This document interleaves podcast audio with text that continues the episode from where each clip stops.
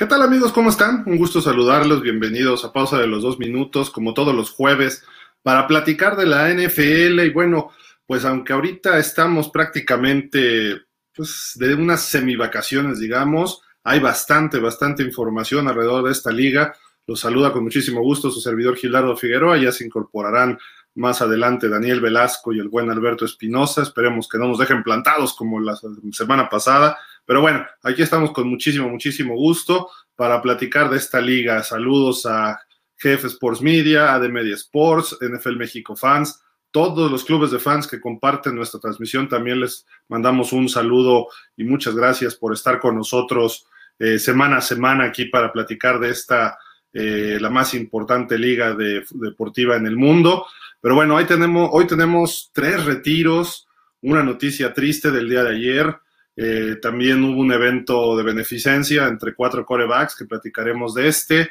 Eh, los playoffs de la NBA se están dando y por eso se pueden eh, combinar un poquito con lo que ha pasado con la NFL y vamos a comentar sobre todo de los que son los ratings de televisión. también, bueno, vamos a hacer algunos análisis de otros temas que tenemos por ahí. los equipos que han mejorado más durante este offseason.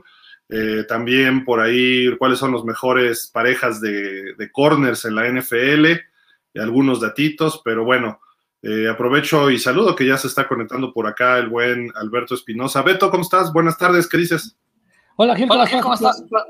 Un placer, saludarlos, a todos y cada uno de ustedes. Muchas gracias por este recibimiento a toda la gente. Eh, sé que he estado faltando mucho, mi público querido, ya no los voy a soltar, ya no los voy a dejar, estoy con ustedes, porque el señor Gildardo Figueroa hace una semana de una exclusiva en Emportada, ya no voy a estar yo en Emportada, ya me voy a quedar 100% en pausa de los dos minutos, entonces, así está. No, bienvenido, muchas gracias por estar aquí.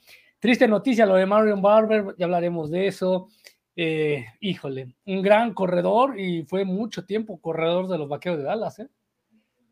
Sí, vamos a empezar precisamente con esa noticia triste del día de ayer. Marion Barber, eh, pues lo encuentran, eh, la policía lo encuentra, pues eh, que había fallecido en su departamento y pues es algo lamentable, ¿no? Un jugador que pues realmente fue bueno, fue explosivo, le tocaron las épocas de Tony Romo, sobre todo como que en la primera etapa, un jugador que de choque, de un estilo muy explosivo para correr el balón eh, había tenido algunos problemitas por ahí en su vida personal él, eh, pero de alguna forma, pues como que parecía que lo estaba corrigiendo, había tenido por ahí algunos problemas ya con la, con la justicia precisamente también, y pues para en esta situación, ¿no? Muy, muy triste situación, que pues ayer lo encuentran sin vida, tenía 38 años de edad, y la verdad sí, sí afecta esta, este tipo de noticias, ¿no? No, no queremos verlas más eh, como hace, pues, ¿qué fue? Un mes lo de Dwayne Haskins, eh, pues, lo de, digo, en otras condiciones, pero lo de Marion Barber, creo que se va a volver a abrir la caja de Pandora del CTE, mi estimado Beto, por las condiciones que él había presentado recientemente en su vida a este corredor. Eh, no sé, tampoco se han dado a conocer exactamente las razones o las causas, mejor dicho, del fallecimiento y quizás sean las razones por las cuales Vamos a ver si, esperemos que no sea un suicidio, pues es lo que yo quiero decir, por las cuestiones del CTE, ¿no? Esperemos que todo haya sido, pues, alguna falla eh, física de este muchacho, eh, pero bueno, en fin, buenos recuerdos, ¿no? Además de Marion Barber, eh, nada del otro mundo, pero un jugador que sí marcó su, su estilo, ¿no? Y estuvo, creo cinco años con los Cowboys y dos con los, con los Osos lo recuerdo en un juego contra los Pats, ¿no? Que lo iban a tomar en un safety todavía en el Estadio Texas y se quitó como a media defensiva de los Cowboys y todavía ganó, no sé, como 15, 20 yardas, ¿no? Pero de los Patriots, Patriots, perdón, y todavía ganó yardas. Así de que, pues, fallece este señor Marion Barber y pues, Beto, no sé qué quieras comentar tú de él, pero se me hace que, pues, hay bastante para explotar por ahí. Sí, de hecho, pues déjame decirte, Gil, que bien tú lo dices, ¿no? Le tocó la primera, la primera etapa de Tony Romo, donde Tony Romo empezaba a hacer ese boom, ese coreback revulsivo que podía dar la solución y la sorpresa en los, en los Cowboys, pero llegó eh, Marion Barber y ¿sabes qué fue? Fue uno de los pocos corredores que cayó del gusto, cayó muy bien a la gente, le gustaba. lo llegaron a comparar con el próximo M. Logró romper varios récords, eh, siempre estaba, siempre generaba yardaje positivo, eh, increíble la potencia que tenía en las piernas, hoy muy parecido a lo que es Ezequiel Elliott, era Marion Barber en ese momento con los vaqueros de Ala. Entonces, gran jugador, qué triste. Ojalá no tenga nada que ver el ETC, pero no se puede, no podemos descartar esa opción, Dan, este Gil. Aprovechando, saludamos que ya también se conecta Daniel Velasco. Dani, ¿cómo estás? Buenas tardes. Dani. Creo que se nos quedó, de pausa los dos minutos. Como, como siempre, un gusto estar aquí con ustedes, saludarlos. Y pues bueno, ya listos para platicar de todo lo que tenga que ver con el mundo de la NFL. Aquí batallando también un poquito con, con la tableta, una cosa verdaderamente lamentable.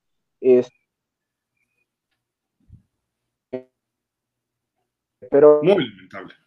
bueno, muy lamentable. Eh, con o sin la Sí, está fallándole ahí un poquito a, algo a Dani, pero bueno. Eh, bienvenidos como siempre y pues ahí está el asunto de Marion Barber. Esperemos pues los resultados ¿no? de las investigaciones sobre este fallecimiento.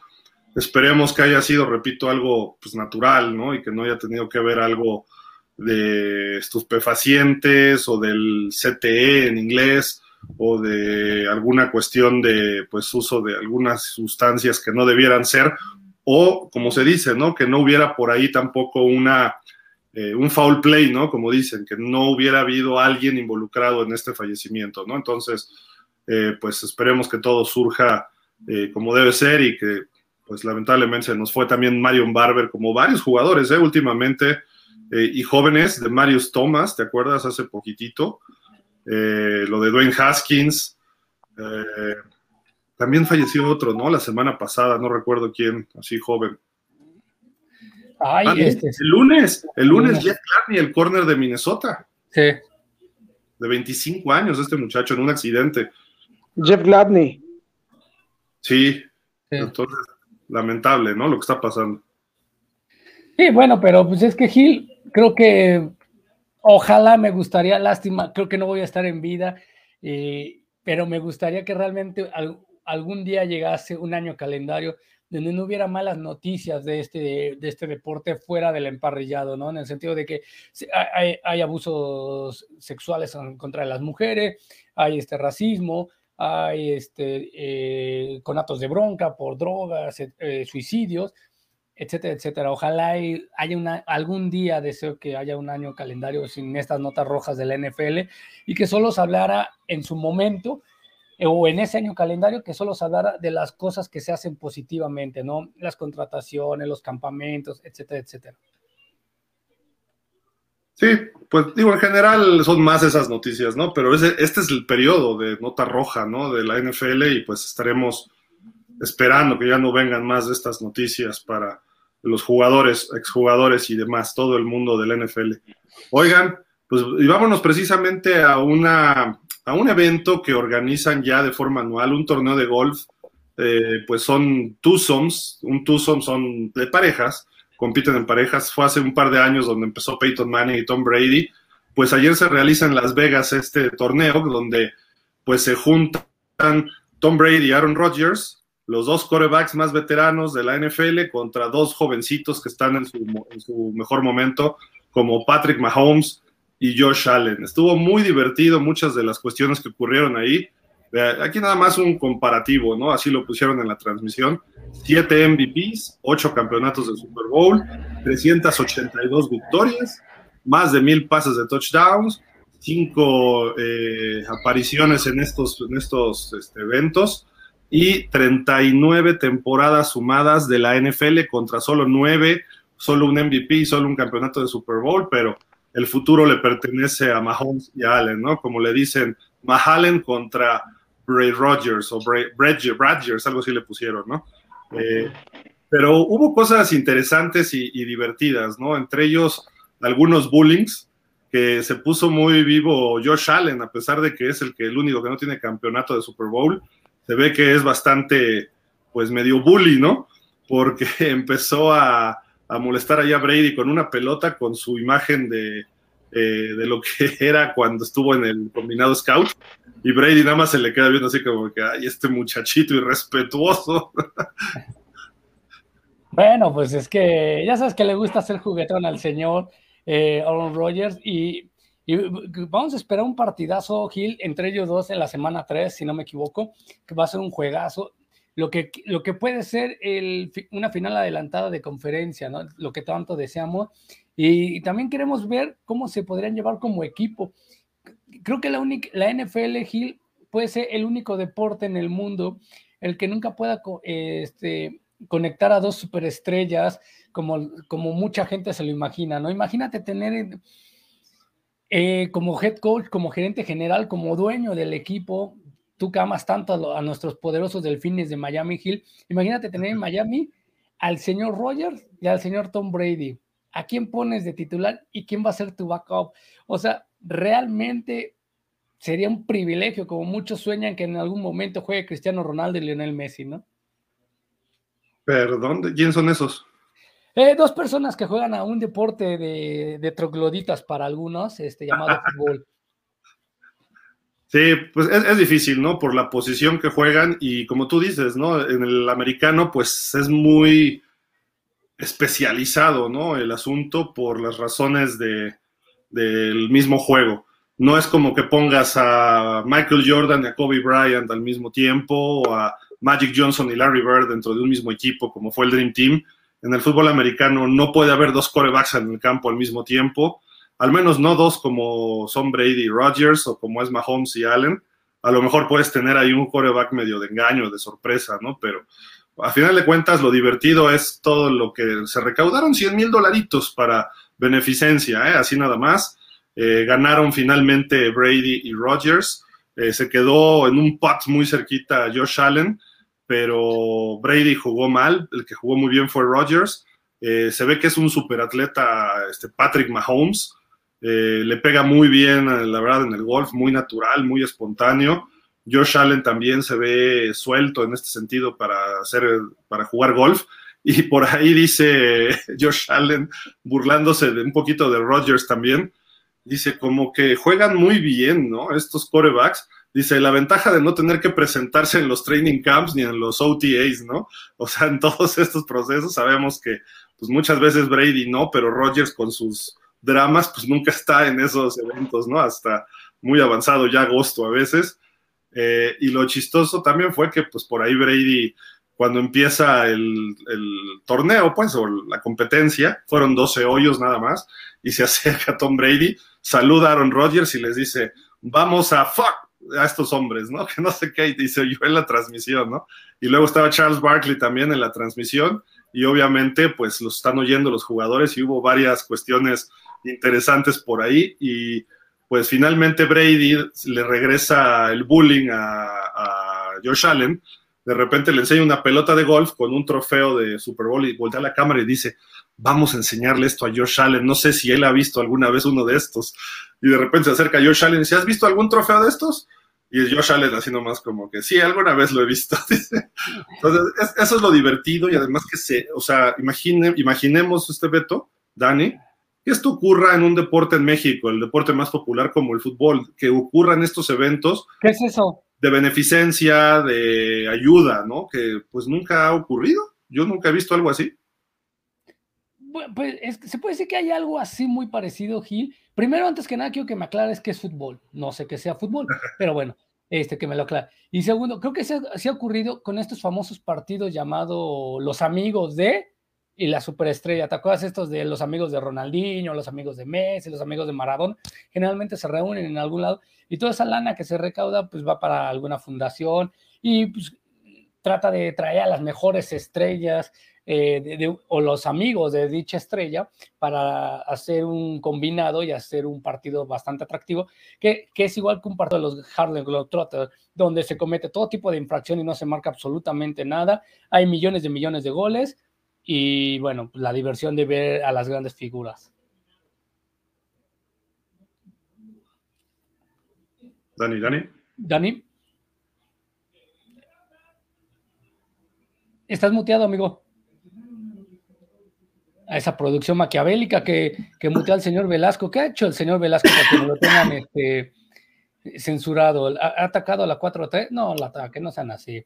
Pero bueno, dice, eh, está teniendo fallas el señor Daniel Velasco. Ojalá ahorita se pueda conectar bien ya con nosotros, Gil, porque pues, sería importante escuchar el punto de vista del señor Velasco. Pero bueno, como te decía, en, el, en, otros deportes... a, ver, ahí estoy. Ahí, está. Listo. ¿Me escuchan? Sí. Ya, ya. Este, ah, no, decía, o sea, por ejemplo, en el caso del fútbol, eh, ha habido algunos casos, ¿no? Aunque, bueno, yo recientemente no, no recuerdo, no recuerdo alguno. En el caso del fútbol americano, pues, este, este tipo de iniciativas para ayudar, aunque a lo mejor no, no se da como que se hagan partidos como tales o, o así, creo que sí hay una, un aporte este, año con año, ¿no? Y simplemente hay que voltear a ver la campaña, por llamarlo de alguna manera, la L, este, para promover que los jugadores eh, o participen con, la comunidad, que sean agentes activos para el cambio y que, bueno, eh, eso eh, año con año hace que algún jugador de algún equipo reciba el premio, ah, ¿cuál es el, el, no, no es el Walter Payton? El Walter Payton, sí. Corríjanme, no, recuerdo. Sí. Sí. Este, y, y bueno, de alguna manera, pues eso también hace que la liga se vaya involucrando y, pues creo que en ese sentido otros deportes deberían aprender de la, de la NFL, ¿no? Que, insisto, que si a lo mejor no como tal hay el partido de beneficencia, sí eh, promueve que los, que los jugadores eh, se involucren activamente en los cambios sociales de manera positiva. Además, en, España no perseguirían a los jugadores de fútbol por impuestos, porque eso te ayuda a deducir muchos impuestos, ¿no? También los actos comunitarios o las donaciones, fundaciones, etcétera, ¿no? Pero bueno, en fin, lo digo porque creo que hubo persecución alguna vez sobre Cristiano y sobre Messi, ¿no? Entonces, eh, pues digo, de alguna forma, hasta creo que sus papás terminaron, el papá de Messi, ¿no? Sí lo detuvieron un tiempo. Pero en fin, digo, pues que, es divertido, ¿no? Ver a los jugadores en sus vacaciones haciendo estas, estas cosas, ¿no? Estos eventos. Y pues terminaron ganando Brady y, Rodgers, ¿no? Y ahí estaban rompiendo los bastones Mahomes y, y Josh Allen Mientras tanto, los viejitos se fueron con la ventaja, ¿no? En este, en este eventito de golf, que, bueno, pues es divertido y sería interesante también ver que se recuperara, y justamente estábamos platicando el otro día en Dolphins del Pro Bowl, y había unos eventos donde también se hacía para beneficencia de los corebacks, pero era competencia de corebacks, de mandar pases de distancia, de precisión, en movimiento, etcétera podría la NFL, y más que están tratando de, comisionado no está a gusto con el Pro Bowl, pudieran encontrar alguna fórmula por ahí para que el Pro Bowl pudiera generar esto, ¿no? Pues es que mira, Gil, creo que no sería nada mal, nada descabellado. Yo sé que van a responder todo el mundo, haz tu liga y pones tus reglas, yo lo sé, pero no sería nada descabellado que a lo mejor sí se pudiera eliminar el Pro Bowl, pero que lo hicieran a lo mejor como lo hace ya la NBA. El, mm, jugador más votado que puede ser, digamos, Tom Brady de la Nacional, con el más votado de la Americana, que puede ser el señor Mahomes, independiente, si llegan o no llegan al Super Bowl, obviamente, que lleguen y digan, escojan a sus amigos, escojan a sus, a sus rivales, bueno, no a sus rivales, a sus compañeros, y sería bastante interesante y bastante bueno. Y también, ¿sabes qué podría, se podría permitir? A lo mejor un, un momento si de por sí ya es un juego y ya, ya es un, este, un show y, una, mm, ¿cómo decirlo? Una catarsis, eh, cómo se juega el Pro Bowl para muchos, permitir que a lo mejor jugadores que ya están retirados, pero retirados de hace dos años, tres, no más para no lastimar, que pudieran entrar al terreno de juego y jugar. Y sería padre, imagínate ver un, bueno, ya no está Mario Barber, pero hubiera sido padre ver un Mario Barber, sería padre ver a un Adrian Peterson, eh, Fitzmagic que ya se va, que se va a retirar, pues que a lo mejor estuviera en el en un equipo, como lo hace la NBA con el, famoso 3x3 que trae un, que trae un, superestrella. Pero sí se llegó a hacer, ¿no? En algún momento el formato del Pro Bowl este, llegó a ser este, con, por ejemplo, eh, me acuerdo que hubo un partido creo que era Team Carter contra Team Irving, algo así. Este, ya para ese momento los dos jugadores ya estaban retirados. Pero ellos eran como coaches honorarios, ¿no? Una cosa. Sí, eran honorarios, entonces, este, pasa, ok, pero creo que podría ser bueno, Gil, porque mira, realmente, este, ¿qué sucede en estos casos? Llega y, ves, sí ves a, lo mejor que hay de la NFL en estos momentos, pero el, Pro Bowl ya no llama tanto la atención porque como lo lanzan una semana antes o una semana después del Super Bowl, pues todo el mundo está enfocado en el Super Bowl. Creo que debería de ser a la mitad de la semana, pones como, repito, como la NBA, un juego de estrellas, pum, a la mitad de la temporada, para que puedas tener la opción de ver, ¿no te gustaría ver a lo mejor, entiendo que, que puede haber la posibilidad, pero de ver un Aaron Rodgers este, versus Patrick Mahomes eh, liderando estos juegos de estrella y que tengan otro incentivo. ¿Cuál podría ser el incentivo? Pues este, el core va con mayor cantidad de yardas en, eh, de ese cotejo, recibe una lanita extra. Este, ya que les encantan los incentivos en sus megacontratos, pues que ganen más lana, que lo hagan atractivo, porque realmente ya se empieza a ver absurdo, ya nadie ve el, Pro Bowl por lo mismo, ¿no? A mí sí me gusta el Pro Bowl como está. Creo que no lo puedes poner a media temporada como en otros deportes por la misma esencia de este deporte. Eh, es un premio a una temporada y creo que los jugadores ahí van lo que yo haría es lo pondría después del Super Bowl para que también se incluyan los jugadores que participan en el Super Bowl. Normalmente el equipo de, los equipos del Super Bowl son de los que más jugadores Pro Bowl tienen, ¿no? Por lógicas razones, ¿no? Que tienen un desempeño mejor en general todos. Pero bueno, en fin, digo, ese es un tema que el comisionado y el comité de competencia y la mercadotecnia del NFL quieren eh, pues tratar de acomodar si no, que nos lo manden a México cada año, hombre. Eso no, yo no veo problema. Aquí sería un éxito absoluto. Te llena el Azteca cada año sin problema. Haces cantidad de eventos comunitarios con los jugadores. Imagínate ver a Mahomes, imagínate ver a este, Trevor Lawrence, perdón, o a Joe Burrow, o a Brady, etcétera, y, que vinieran ellos de alguna forma la, la, este, ¿cómo se llama? La participaran con la gente en México, que viniera en otro plan que no sea competitivo realmente, que sea más de relaciones públicas, sería un éxito rotundo, creo yo, el Pro Bowl en México. Deberían intentarlo un día, ¿no? Sí, pero ¿sabes qué, Gil? Creo que, mira, entiendo que se llenaba este, el, el Pro Bowl, el American Bowl, perdón, se llenaba en el Azteca el American Bowl por la satisfacción de disfrutar del fútbol americano a todos aquellos que nos apasiona el, el deporte de las tacleadas pero mucha gente dejaba de ir años adelante al, American Bowl porque decían, pues de qué sirve venir a ver a Tom Brady que nomás haga primera jugada, le da la pelota a su corredor, su corredor eh, a Fournette, Fournette avanza 5 centímetros y, sale toda la línea titular y entra la, la banca, ¿no? Entonces creo que eso no, estaría padre, Gil, sí, que viniera el, Pro Bowl, que vinieran a la Azteca sería fenomenal, pero que sí este, le pusieran como si fuera un juego de temporada, que le, que le pusieran orgullo y que no dijera, ay, la, ay, la volé. Ah, bueno, ni modo, ya me tocó una, una serie ofensiva, me salgo yo Aaron Rodgers y entra Dak Prescott, por así decirlo, si es que está nominado que fuera como si fuera un partido de temporada regular y que fuera un equipo y que el titular, como lo hace LeBron James y eh, Kevin Durant en la NBA, que escojan ellos y digan, nosotros dos que vamos a ser los estandartes de los equipos, somos los que nos vamos, a jugar del primero prácticamente casi hasta el último cuarto, o sea, pero sí, sí, nos pueden estar cambiando, pero pues, o sea, tenemos que tener la mayor cantidad de minutos jugados, ¿no?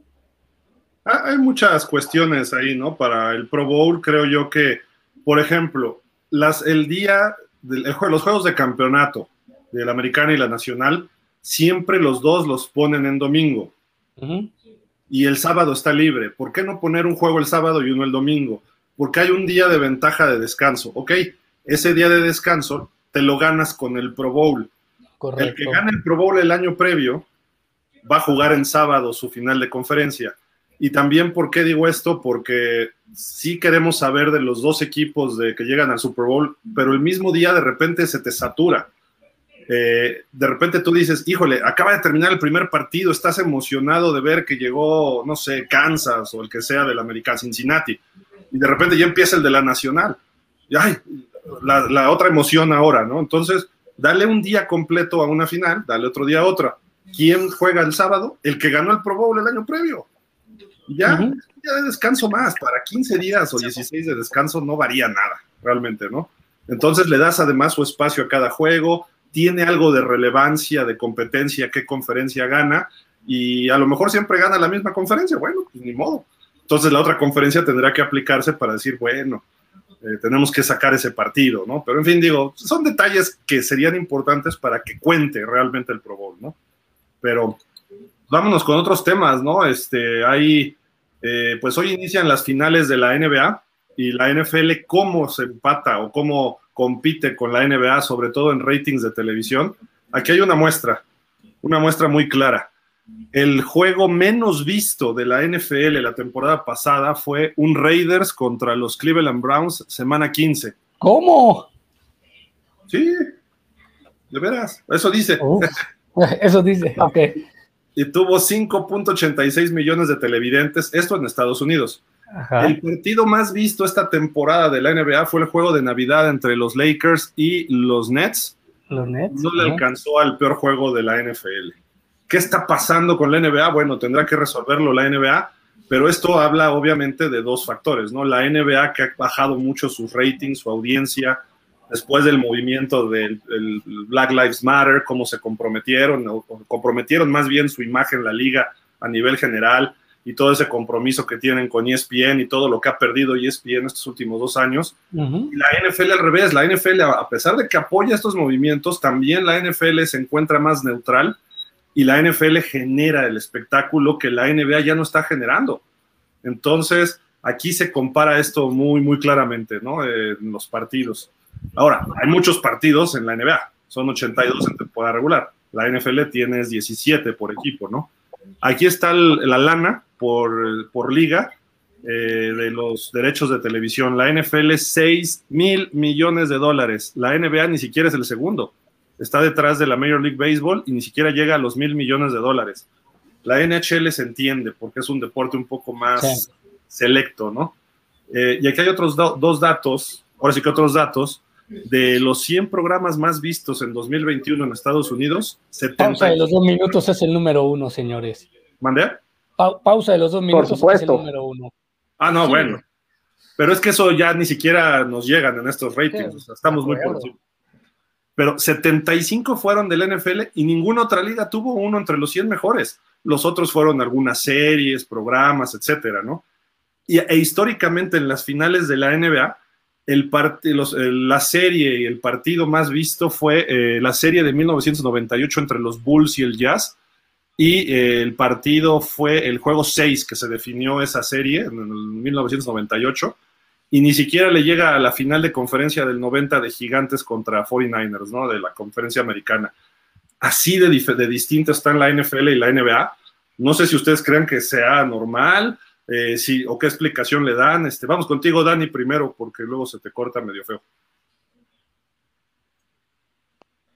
Híjole, la verdad es que, eh, pues, habla más que nada de que la, la NFL ha tomado una estrategia mercadológica superlativa en comparación con las otras tres ligas, porque incluso la MLB que, bueno, en Estados Unidos, recordar que béisbol es denominado el National Pastime.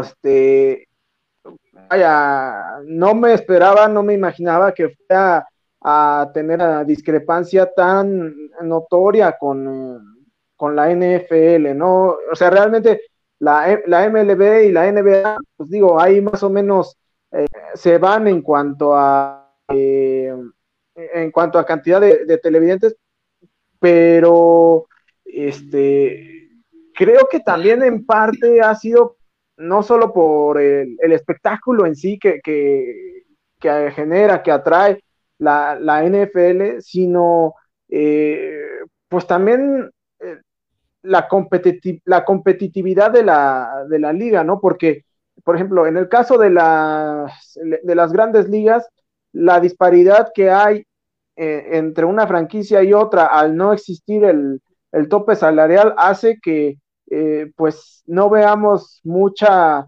eh, modificación en cuanto a quienes tienen generalmente las mayores posibilidades de, de ganar, ¿no? O sea, eh, por la Liga Nacional, seguramente vamos a ver a los Dodgers ahí en la Serie Mundial. Este, quizá, no sé, algún equipo pueda por ahí dar, dar la sorpresa, ¿no? Ahorita parece que los, ah, los Brewers andan ahí más o menos eh, teniendo una buena temporada. De la, Liga Americana, pues están los Yankees, los Red Sox y pues casi, casi, este, párale, de contar y los demás, pues ahí alguno igual, ¿no? Dará, dará por ahí la, sorpresa. Este, en cambio en la NFL, no, o sea, eh, nadie se esperaba dos años que los Bengals estuvieran, eh, ya no digamos en el Super Bowl, estuvieran en playoffs y mira lo que pasó. Eh, los, los Browns esta temporada se esperaba que tuvieran una mejor participación y se cayeron. Este, los Ravens este año no estuvieron tampoco ahí en, la eh, y así van, van nuevos equipos cayendo otros eh, eh, en, el caso de la pues digo es un poquito un poquito similar al, caso de la de, la NFL en cuanto a, me parece que ahí sí hay tope salarial, pero, pero vaya, eh, quizá le han apostado a la internacionalización y eso ha generado que pues el público este, de, Estados Unidos pues voltee más a ver a, otro tipo de, deportes, ¿no? Porque eso sí, internacionalmente me parece que la NBA sí, eh, sí está unos cuantos pasos más adelante en estos momentos que la, eh, la NFL, ¿no? Porque pues sí, ahí en la NBA vemos españoles, croatas, serbios, este, griegos, canadienses, etcétera, que antes no, no, y en la eh, y en la NFL, o sea, sí, por ahí hay algún jugador de otro lado, pero pues no, no tiene tanta relevancia, ¿no? De acuerdo. ¿Tú, este Beto? Híjole, yo difiero muchas cosas con el señor Velasco. ¿Sabes cuál es? Yo creo es el principal factor de que la, la NBA ya no esté teniendo tanto éxito, Gil. Simple y sencillamente eh, las elecciones de edad. Este, hoy lo ves con la, con la NFL. Ah, los ah, últimos ah. años, los últimos, mira, por ejemplo, ya no están hablando, iba a decir David Stern, pero ya. Ah, está, está el comisionado de la NBA. Este, hablando para pedir. Ya se murió David Stern, amigo. Uy, qué miedo. Mira, hoy, hoy ganan los Celtics. Uy, qué miedo. No, pero déjame decirte, Gil, que hoy por hoy, los últimos cinco años, mínimo en lucidez eh, y en talento, han, lucido más los novatos de la, de la NFL que de la NBA. La NBA antes tenía, en los noventas, hemos hecho esa comparación muchas veces en, en, el, en portada, en el sentido de que llegas y decías, tenías un Michael Jordan, tenías un Shaquille O'Neal, tenías un Olajuwon, tenías un Alonso Mourning, tenías representantes, mínimo dos representantes de cada equipo en, que rige la NBA. El, eh, ahora son muy pocos, literal, de los sonados hoy por hoy es Donji, es este Curry de Golden State, eh, Luka Doncic de los Mavericks, LeBron James de los Lakers, la barba James Garden, que antes era de los Rockets y ahora está en los Nets, y para le conté, bueno, ante Garden, a mí, no Garden. Durant. Durant. Pero son pocos, o sea, son cinco jugadores, seis que están siendo como el, referente. Y las últimas negociaciones, los últimos. No, pero, o sea, ¿dónde dejas? No, pero ahí sí, difiero contigo, amigo, porque eh, entonces estás dejando afuera a Kyrie Irving, a, a Zach Lavin, a este, me estás dejando fuera a, Joel Embiid. Jason Tatum. O sea, digo, eh, sí, no, sí, o sea, así como que digas, son poquitos, no, o sea, más bien, algo está haciendo mal la NBA que está perdiendo mercado, pero no porque no, no porque haya una falta de estrellas. No, es que entiendo, pero... Lo, que yo entiendo, Beto, que, que, por ahí va, a ver si estoy de acuerdo, o sea, porque creo que sí estoy de acuerdo un poco contigo en esto, porque creo que no tienen el mismo peso las figuras actuales del NBA que estaban antes. No digo que no hay estrellas, pero no tienen un peso más allá del deporte, se vuelven muy robotizados. En el americano, quizá porque hay tantos jugadores, algunos que son figuras un poco más, eh, pues, protagonistas, ¿no? O sea, son personalidades, mejor dicho. Sí, de acuerdo, es en eso. O sea, entiendo lo que dice Dani y tiene razón. Hay grandes estrellas, pero hoy por hoy tú sales a la calle y a lo mejor haces un sondeo y le preguntas, oye, ¿qué jugador se te viene a la, a la mente en los, este, de los equipos actuales de la NBA? Y te va a decir, LeBron, Curry, y a lo mejor para le contar. Y Durant, quizás. Y Durant. No, o sea, cuando antes tú haces la pregunta, pues te decías Clyde Drexler, Lyle, Tim Hardaway, eh, eh, Tracy McGrady, Vince Carter, o sea, te decían mucho. Pero pasa algo parecido en el americano, Beto, o sea, no... Pero, por ejemplo, en los últimos dos años, tres años, tú hablas y mínimo hablas de varios corebacks, hablas de varios corredores. Por ejemplo, preguntaba, oye, ¿quién, quién para ti, cuál es la NFL qué es? Te dicen Rogers, Brady, Mahomes, Rotisberger, eh, Elliot, eh, a lo mejor los fans de los Raiders te dicen Derek Carr. Eh, o sea, hay más jugadores y el traer más cantidad de partidos o un solo partido aquí, pero esa explosión que están haciendo con mandar a otras partes del mundo los juegos de la NFL, algo está haciendo bien la NFL que no está haciendo la NBA. Y yo creo que es eso, Gil. Hace mucho que no se, no se tenían partidos de 100 puntos. Ya hace dos, tres temporadas la NBA ya está teniendo otra vez partidos de 100 puntos, pero ya se ve abismal la, la diferencia. Hoy se ve cómo aplastan los Golden State Warriors a, a los Mavericks de Dallas. No se ve un equipo como antes, que sí decías, generalmente se iban a, los, a siete partidos, ahora sí se ve totalmente cargado de un lado. Digo, creo que hay varios factores, ¿no? Y bien por la NFL, a final de cuentas, puedes ponerle los nombres, falta de personalidades o lo que sea, y sigue su producto siendo top.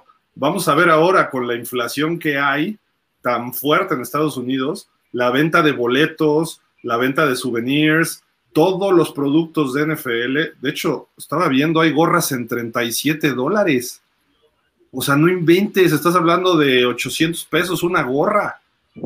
Digo, podrá estar muy bonita las gorras del Training Camp y eso en NFL Shop México, que por ahí me llegó un aviso, a ver cuánto está. 38 dólares, una gorra, una cachucha que dices, esta vale 200 pesos y ya nomás le pongo el logo ahí en, en la colonia Algarín, ¿no? O sea, es lo de menos, pero, o sea, se están yendo los precios de forma desorbitante.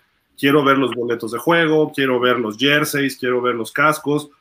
Eh, la, cosa no va a estar fácil este año para el aficionado común en la NFL y para la NBA y para todo, ¿no? Pero principalmente para la NFL y como se van a ir para arriba todas las cosas, vamos a ver cómo, cómo da esta situación, ¿no? Pero pues vámonos a... También, Gil, rápidamente, para solo cerrar, tienes razón en lo que decías de las gorras. También hagan ese experimento, fans, y cuando tengamos tiempo lo haremos nosotros, pero vayan incluso a los puestos si quieren, digamos, no clandestinos, pero vayan a los y, y, vayan a los puestos de gorra y van a ver que de cada 10 gorras... estás promoviendo la piratería, amigo, qué cosa tan lamentable. Bueno, no, hay que discriminar aquí, o sea, a todos. De cada 10 de cada diez gorras que vean el, los tianguis, se los garantizo, 6, 7 son de NFL una o dos vas a encontrar de la NBA y vas a encontrar de los Celtics y de los Lakers y a lo mejor de los Bulls. Y eso de los Bulls de la generación de Jordan. Pero párale, contar que encuentres una gorra de los Bucks de Milwaukee en ese tipo de lugares, ¿no? Sí, sí, sí, sí, de acuerdo. La NFL sigue mandando. Y en México, a, final de cuentas, aunque no se juega tanto el americano como el básquetbol, eh, creo que sigue mandando en cuanto a preferencias del público, ¿no? De los, de los fans. Pero bueno, eso es acá en nuestro país. Hoy hay tres retiros de la NFL.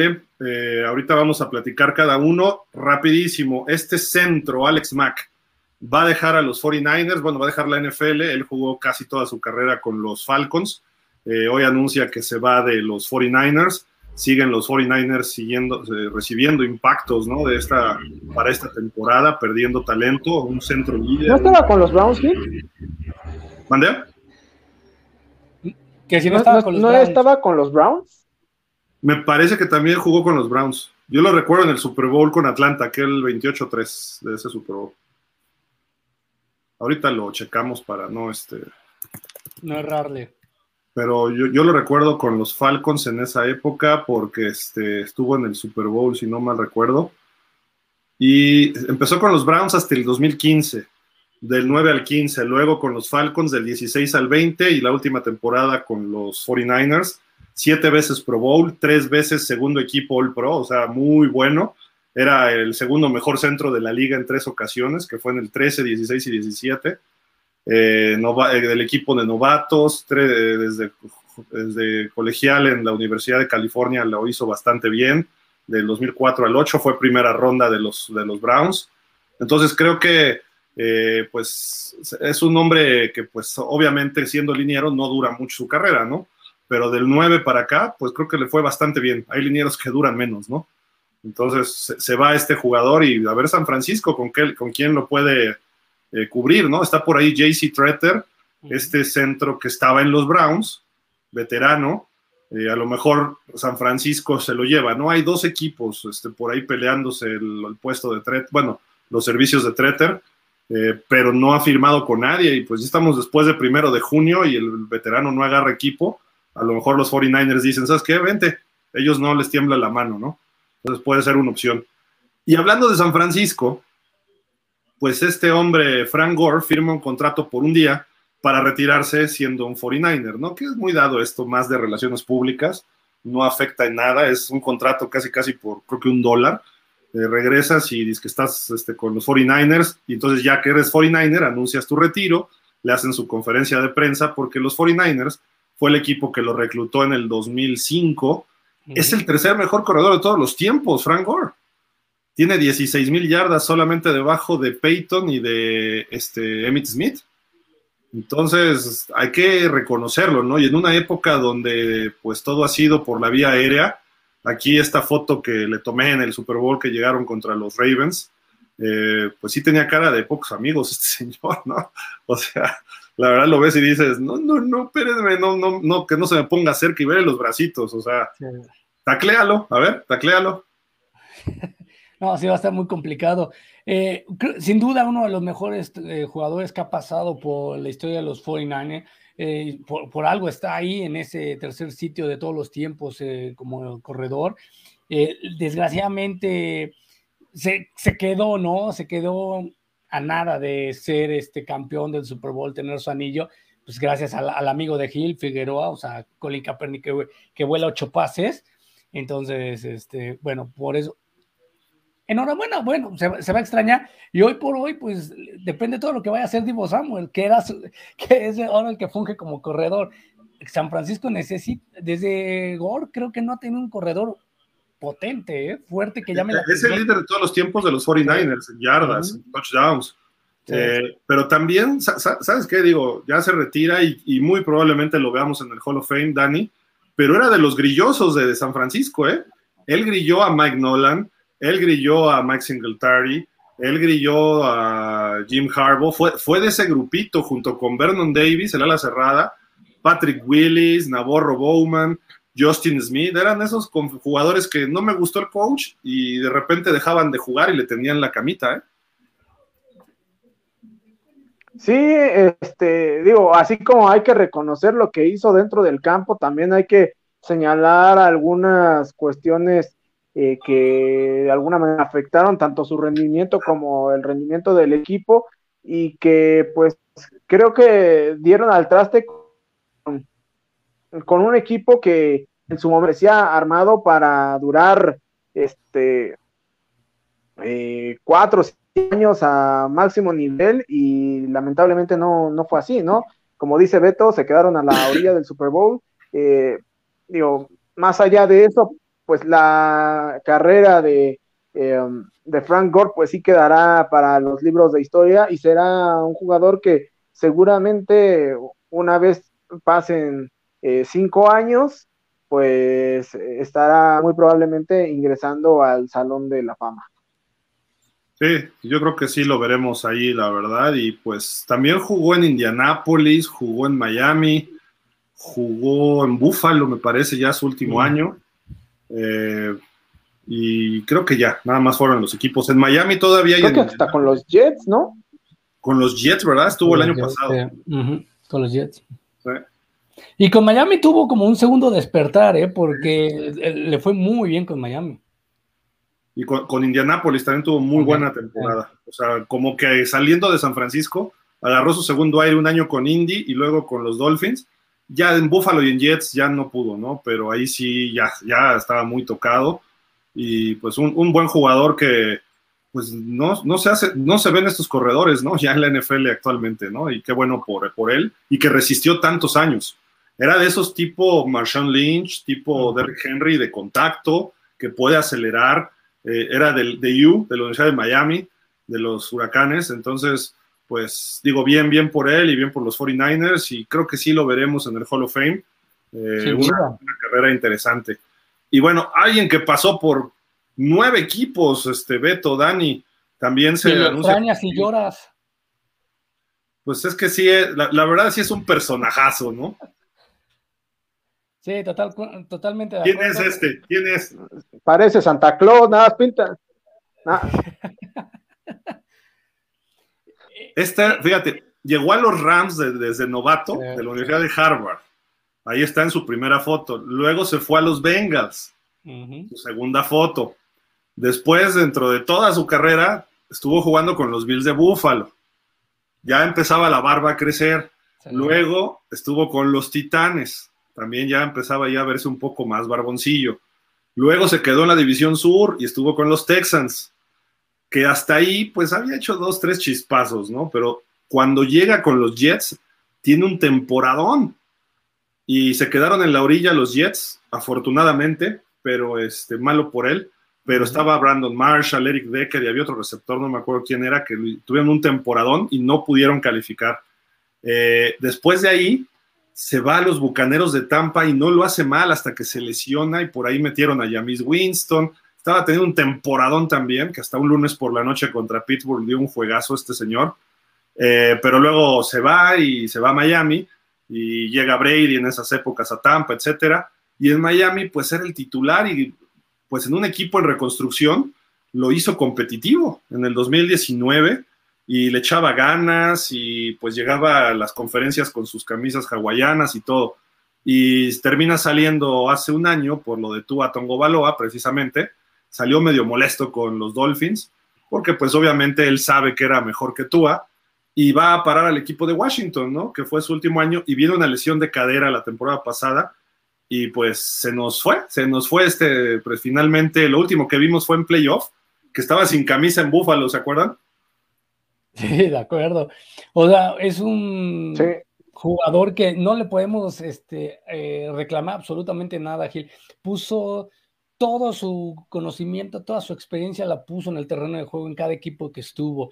O sea, realmente se puede decir, y, voy a hacer esta comparación, él, él fue de la conferencia americana, se puede decir, cuando estuvo, aparte de que estuvo en la nacional con los Rams y con los este, Bucaneros, él fue de la americana el Tony Romo llegaba y te, le ponía enjundia, que la motivación, tenía muchos pases interceptados, pero tenía partidos que te sacaba de la chistera y que ganaba, y que tú decías, ¿cómo lo hizo Fitzmagic? Como lo hacía Tony Romo en su momento. qué lástima, qué lástima que nunca pudo ser este, constante en, en, la temporada y que a lo mejor no haya encontrado un equipo competitivo, ¿eh? porque con equipos chicos como los Jets, Miami, y en ese momento eh, los, los Bucaneros, fue cuando mejor, eh, mejor le fue. ¿eh? También llegó en el 2005, este, Dani, igual que... Oye, antes... Sí, creo, que, sí. sí. Este, digo, amigo, no sé si se te vayan a ir este, encima todos los aficionados de los Jets por decirles equipo chico, no lo sé, eh, pero bueno, yo nada más te sugiero, cuides tu integridad, cierres con llave absolutamente todo, protejas la mansión del señor Jerry Jones, porque si no, este, se te van a, se te van a ir a vandalizar este, por ahí, amigo. Pero bueno. No te preocupes, mira, ya tengo la este, solución son una, guarros, ¿eh? Digo, no todos, pero la mayoría.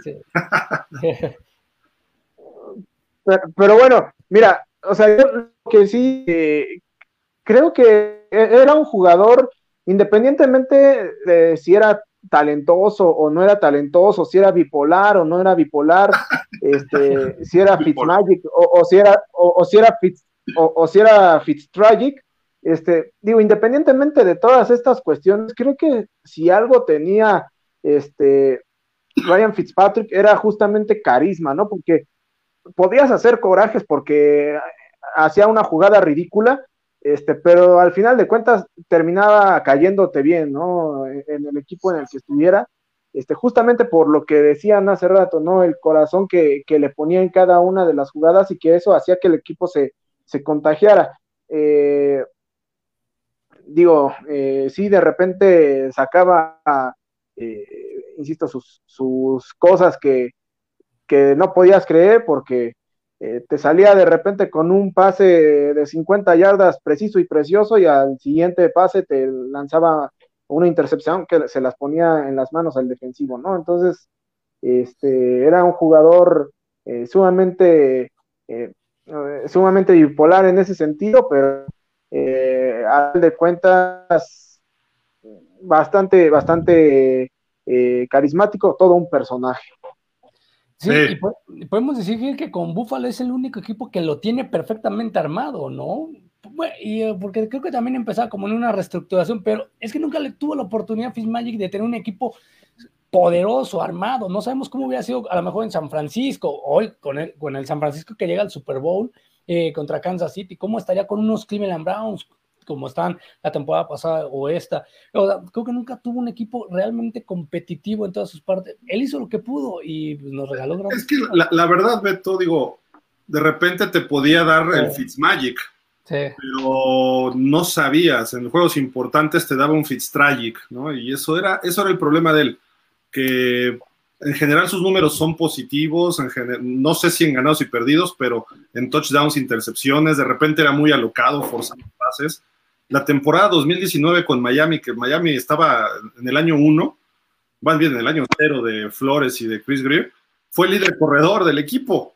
Estaba tan mal el equipo que él corría y él ganaba más yardas que Frank Gore, que estaba también en ese equipo, ¿no? Y entonces dices, bueno, en fin, lo, lo que jugaba, lo que él demostraba era el corazón, que muchas veces jugadores muy buenos con equipos muy competitivos, pues juegan muy sin chiste no quiero hablar de Dak Prescott, ¿verdad? Ni de Kirk Cousins, ni de Garoppolo, pero imagínate a Fitzpatrick jugando con ese corazón en playoff, que nunca pudo jugar en playoff.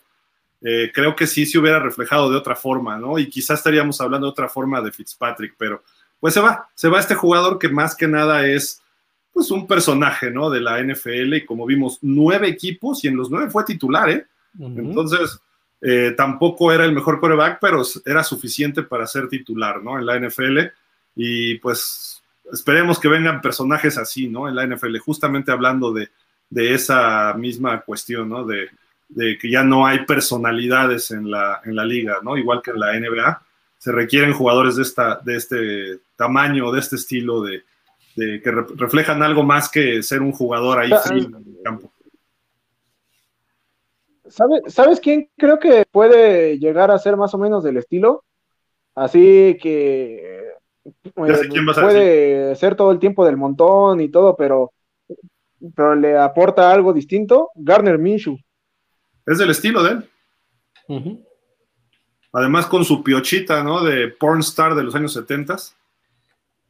165 partidos ganados de Fitzmagic, 146 perdidos. Tiene marca ganadora, mira es lo que te digo, creo que no es malo, pero nunca tuvo un equipo realmente competitivo. Porque mira, Gil, incluso puede ser como Tiny Pero tampoco era así tan bueno. No, pero es que podría ser como Tiny Hill. Tú viste a Tiny borrado totalmente en Miami, todo el mundo lo quería linchar y entre ellos el señor Figueroa lo quería matar y decía, ni te acerques a México porque yo soy el primero que te avienta una piedra.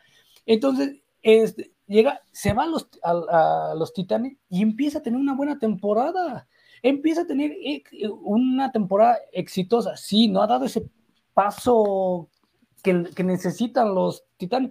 Pero ve dónde tienen los Titanes, con un equipo armado. Yo creo que si Fitzmagic hubiera tenido un equipo armado, a lo mejor no sé si hubiera llegado a un Super Bowl, pero creo que sí hubiera llegado mínimo a, una, a, una ronda divisional, ¿eh?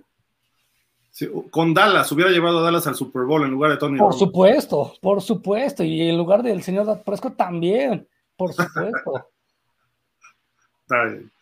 Oigan, ahorita ya vamos con unos comentarios. Eh, nada más rapidísimo. Mira, este, eh, Dani, esto te, incumbe. El señor Trent Balky habló de tu coreback. Dice, es mucho, está ya mucho más con más confianza, se muestra de una forma con mayor seguridad y está mandando mejores, se está deshaciendo del balón de una forma mucho más rápida. Está hablando Trent Balky de Trevor Lawrence, el primer pick del año pasado. Eh, y pues esto lo encontré en redes, me gustó, no sé a ti, este Dani, el, este prospecto de diseño de, uniforme, me gustaría ver así a los jaguares. Ay, mira, eh, me gusta, me gusta el jersey, me gusta el diseño de las fundas, el casco no, honestamente el casco así no me gustaría, eh, porque justamente el logo del Jaguar es muy, muy, ¿no? Y ya lo hemos mirado en distintas ocasiones. Eh, si, ese, si ese diseño lo dejas con el Jaguar, digo, quedaría eh, perfecto, ¿no? Pero bueno, ya yendo a la parte deportiva, creo que pues mucho se ha beneficiado Trevor Lawrence de que ahora sí a su alrededor tiene eh, no solamente gente que es para en la NFL, sino que también eh, tanto el, coach, eh, tanto el head coach, el coordinador ofensivo, el entrenador de, backs, el asistente del, del coordinador ofensivo, o sea, todos a su alrededor en el plano ofensivo son ex corebacks, ¿no? Entonces, eso te habla de que la ofensiva va a estar completamente diseñada y centralizada en las habilidades y áreas de oportunidad que pueda presentar Trevor para que este, podamos ver una ofensiva sumamente, sumamente dinámica. Eh, y creo que precisamente por esa razón los Jaguars pueden dar un paso eh, hacia adelante bastante, bastante importante esta temporada, no al grado de, este, de decir, ahí van a ganar el Super Bowl, ni mucho menos, pero sí creo que eh, pueden ser un equipo suficientemente competitivo para que, eh, pues al menos terminen la temporada por ahí con ocho, entre siete y nueve victorias, que les permita por lo menos ya este, elegir el próximo año fuera del top ten del draft, ¿no? y bueno, eso ya te dará una perspectiva diferente ya dejarás de estar en ese plano de reconstrucción y ya empezarás a pensar más en una construcción sólida de algo, eh, de algo mucho mejor, ¿no? Ya, ya tendrás unas bases eh, sólidas y, bueno, esperemos que, que así sea, ¿no? Yo veo, insisto, a los Jaguars siendo bastante competitivos este año.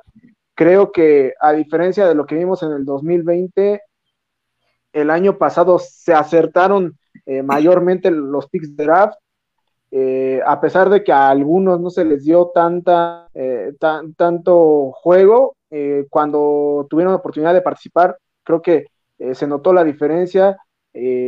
cuando, por ejemplo, tuvo que entrar Walker Little a sustituir a Juan Taylor en el, en el tackle derecho, se notó la diferencia. Cuando tuvo que entrar André Cisco en la posición de safety, se notó la diferencia. Este, Tyson Campbell empezó mal la temporada, pero fue mejorando conforme esta fue eh, pasando. Este, y, bueno, después de ver los picks que se hicieron este año, que sobre todo son a la defensiva, pues este, ilusiona, ¿no? Ilusiona ver un equipo de Jaguars totalmente diferente. Eh, y bueno, esperemos que, así sea. Leí por ahí que ya regresa Travis Etienne, ¿no? Y que parece que va a estar listo para el training camp.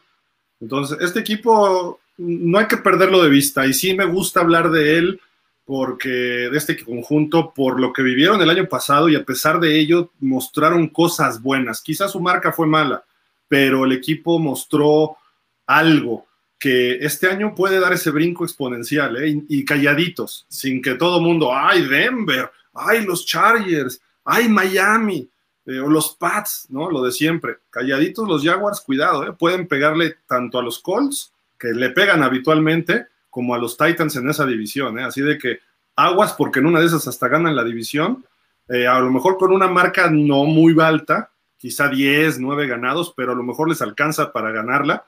Y yo sí los veo en playoff a lo mejor, y si no en playoff, peleando el boleto de playoff de comodín, ¿no? Entonces, ojo, ojo con los jaguares.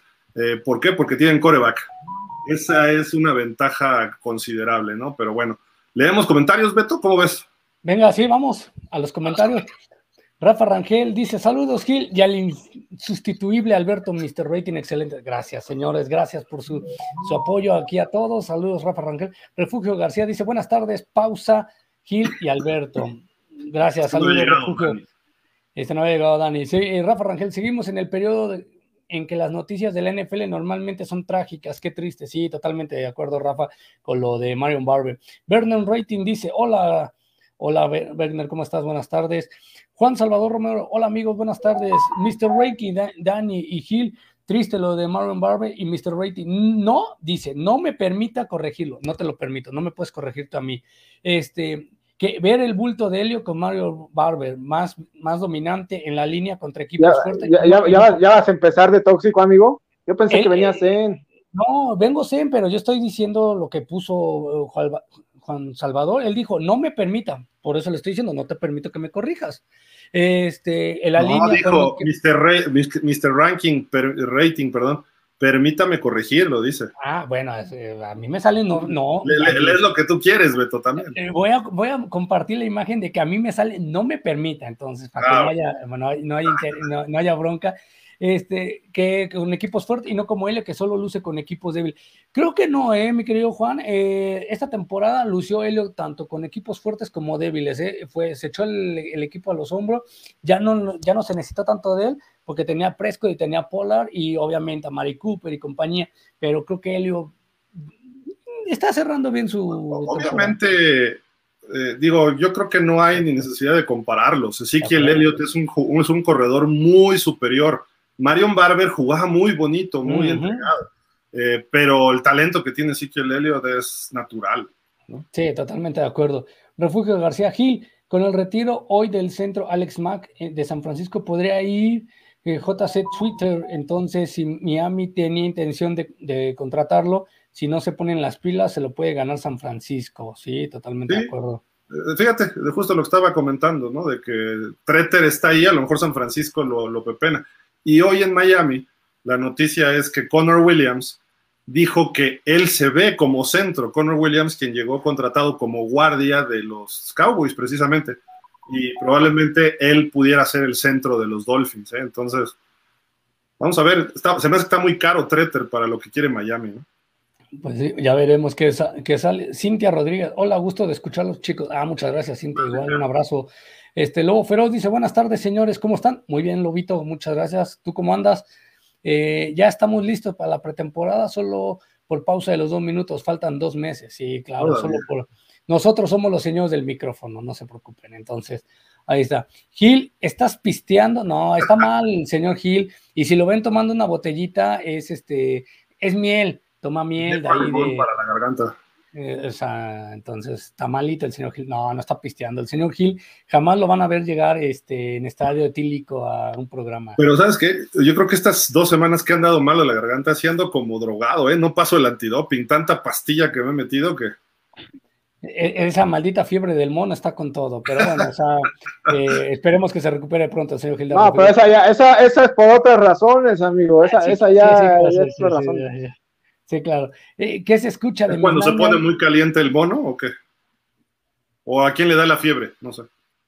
No, no, yo lo que yo había bueno, había leído que los primeros casos que se habían detectado, este, todos tenían la casual coincidencia de que eh, estaba siendo transmitida entre hombres, todos, eh, que habían tenido relaciones sexuales.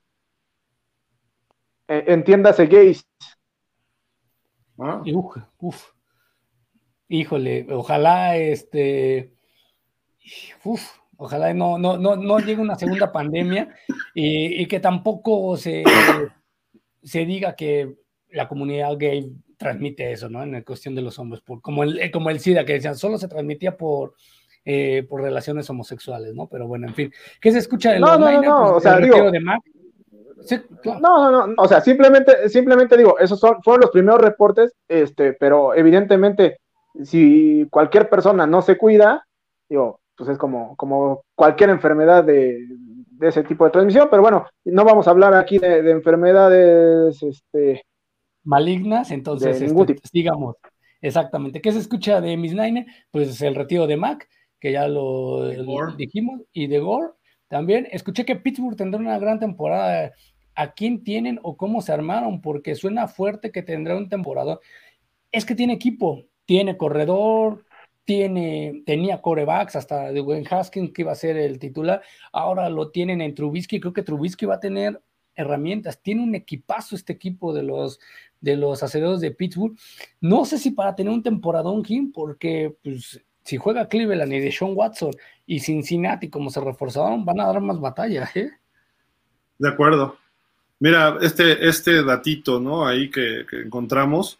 Solo dos corebacks han lanzado seis pases de touchdowns en un partido durante las últimas cinco temporadas. Patrick Mahomes y Mitchell Trubisky. Trubisky trae buena crítica, buena, eh, buenas posibilidades de que le vaya bien en Pittsburgh, ¿eh? Y tienen a Kenny Piquet, este novato. Creo que Pittsburgh va a encontrar coreback rápido si no es uno es otro, a lo mejor hasta compiten durante uno o dos temporadas entre los dos corebacks y eso les va a beneficiar a final de cuentas, porque el equipo de la ofensiva está joven y la defensiva es muy buena, aunque hoy se anunció en Pittsburgh que Stephon Tweet también se retira. Entonces, ayer o hoy, ya no me acuerdo, pero eh, a final de cuentas sí les afecta porque es un liniero importante, pero tienen a, tienen a TJ Watt, tienen a Cameron Hayward, que también ya andan en las últimas, eh, nuevo coach de, linebackers en Brian Flores. Entonces el equipo se ve bien. Estuvo en playoff con Rotlisberger. En una de esas juega más consistente Trubisky, no mejor, pero sí con mayor consistencia. Y aguas, ¿eh? Pittsburgh se puede meter. Y acá hay otro dato que nos pone, esto es de CBS, los cinco equipos que consideran que mejoraron más y que pueden dar la campanada este año. Eh, está Miami, Santos, Vikingos, Steelers y los Raiders. Eh, yo creo que Pittsburgh va a ser un equipo muy complicado, ¿eh? no necesariamente que esté en playoff, pero sí lo veo muy, muy complicado. De todos estos, ¿ustedes quiénes ven que sí van a estar en playoff y quiénes no? Yo creo que yo coincido con los cinco y obviamente pues de la nacional, los dos como no se enfrentan Gil, los dos yo los veo que sí pueden estar disputando playoff. De la eh, y de la americana, creo que creo que Miami sí va a estar en playoff, creo que va a llegar al juego de comodín, va a entrar como comodín. Este, Miami, Pittsburgh, creo, sí, todo depende de cómo empieza la temporada Cleveland con Deshaun Watson, si es que va a jugar. Y este, y yo creo que no podría tener tan buena temporada porque Cleveland va a ser superior junto con Cincinnati. Los Raiders creo que sí van a tener este, un temporadón. Los Raiders están súper reforzados. ¿Tú, Dani? ¿Sí los ves a los cinco en playoff o alguno de estos? Híjole, yo de todos esos eh, ah, no estoy seguro si a, eh, si a los Steelers los vea en, en playoff, pero eh, al menos a los otros a los otros creo que sí los puedo ver eh, en playoff. En el caso, por ejemplo, de los Santos, más que nada porque creo que desde la liga de Drew Brees, esa, y, bueno, y si a eso le agregamos la salida de Matt Ryan, pues sí, sí, la, la, la división queda pues un tanto abierta, ¿no? Y prácticamente el único boleto seguro lo van a tener los Bucaneros. Y bueno, esa es la razón por la que veo ahí a, a, a los Saints, ¿no? Pero de los demás, insisto, creo que el que me causa ciertas dudas son los Steelers y a, los Raiders les voy a dar el beneficio de duda, aunque hay que aceptar que es la mucho más compleja. Sí, está, está complicadón, pero bueno. Yo tengo mis dudas de Miami todavía. A lo mejor no le alcanza este año para ir a playoff, pero el equipo está para ir. Es el siguiente paso lógico. Minnesota también. Los Santos no los veo, ¿eh? Y, Pittsburgh creo que puede sufrir. Y los Raiders por la división también. Entonces, quizá Miami y Minnesota de esos cinco, pero bueno. De acuerdo. Eh, Lobo Feroz dice: Estamos a tres meses de ver a la super máquina de los Delfines de Miami, ver al equipo de Hill despedazar a todos los equipos, totalmente de acuerdo contigo, Lobito Feroz, a su paso y llevarse el Super Bowl con un Tua que va a jugar mejor que el señor Tom Brady. Dios si, tienes, si tienes voz de profeta, te, pido que me digas los números de la lotería, ya veremos en febrero del siguiente año cómo te fue, Lobo. Pero yo pues ya, hazle caso con esto. Miami, ¿cuánto está pagando por el Super Bowl ahorita?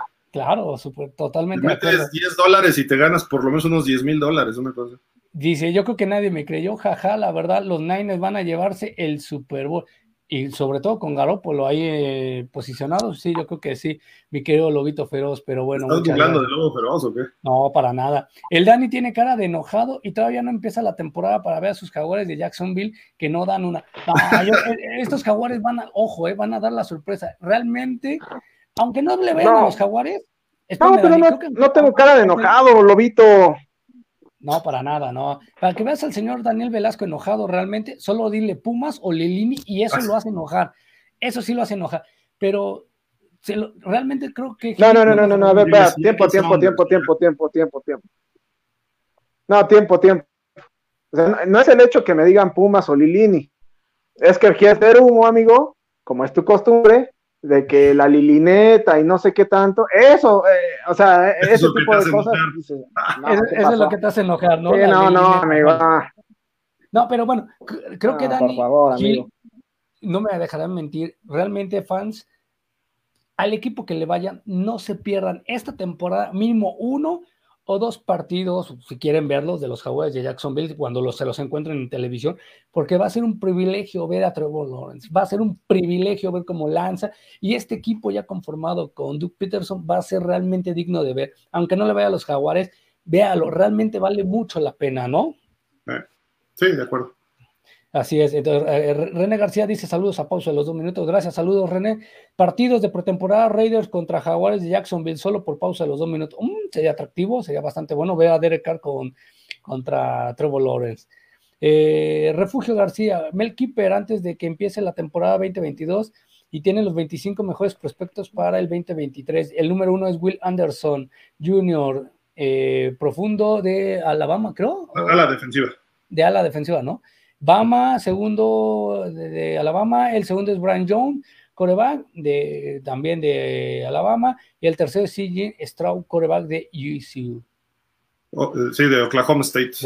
De, Oklahoma State. Si es el chavo que vio el video. no, de Ohio. De Ohio estoy. Sí, de la Universidad de Ohio State. ¿De Ohio? De Ohio. Es de Ohio. Es que también Osu. Sí, es Ohio State, sí. Sí, es De, Osu, de, de, hecho, es Oklahoma State. Ohio State le ponen este, OS nada más, me parece, pero bueno, no importa. Eh, hay un cuate de Oklahoma, un chavo, que creo que está en su año freshman o, sophomore, lanza 72 yardas el balón y así fue, nada más como sin problema, ¿eh? Deja que lo pulan ese chavo y cuidado. Sí, de acuerdo, totalmente de acuerdo. Y pues bueno, este.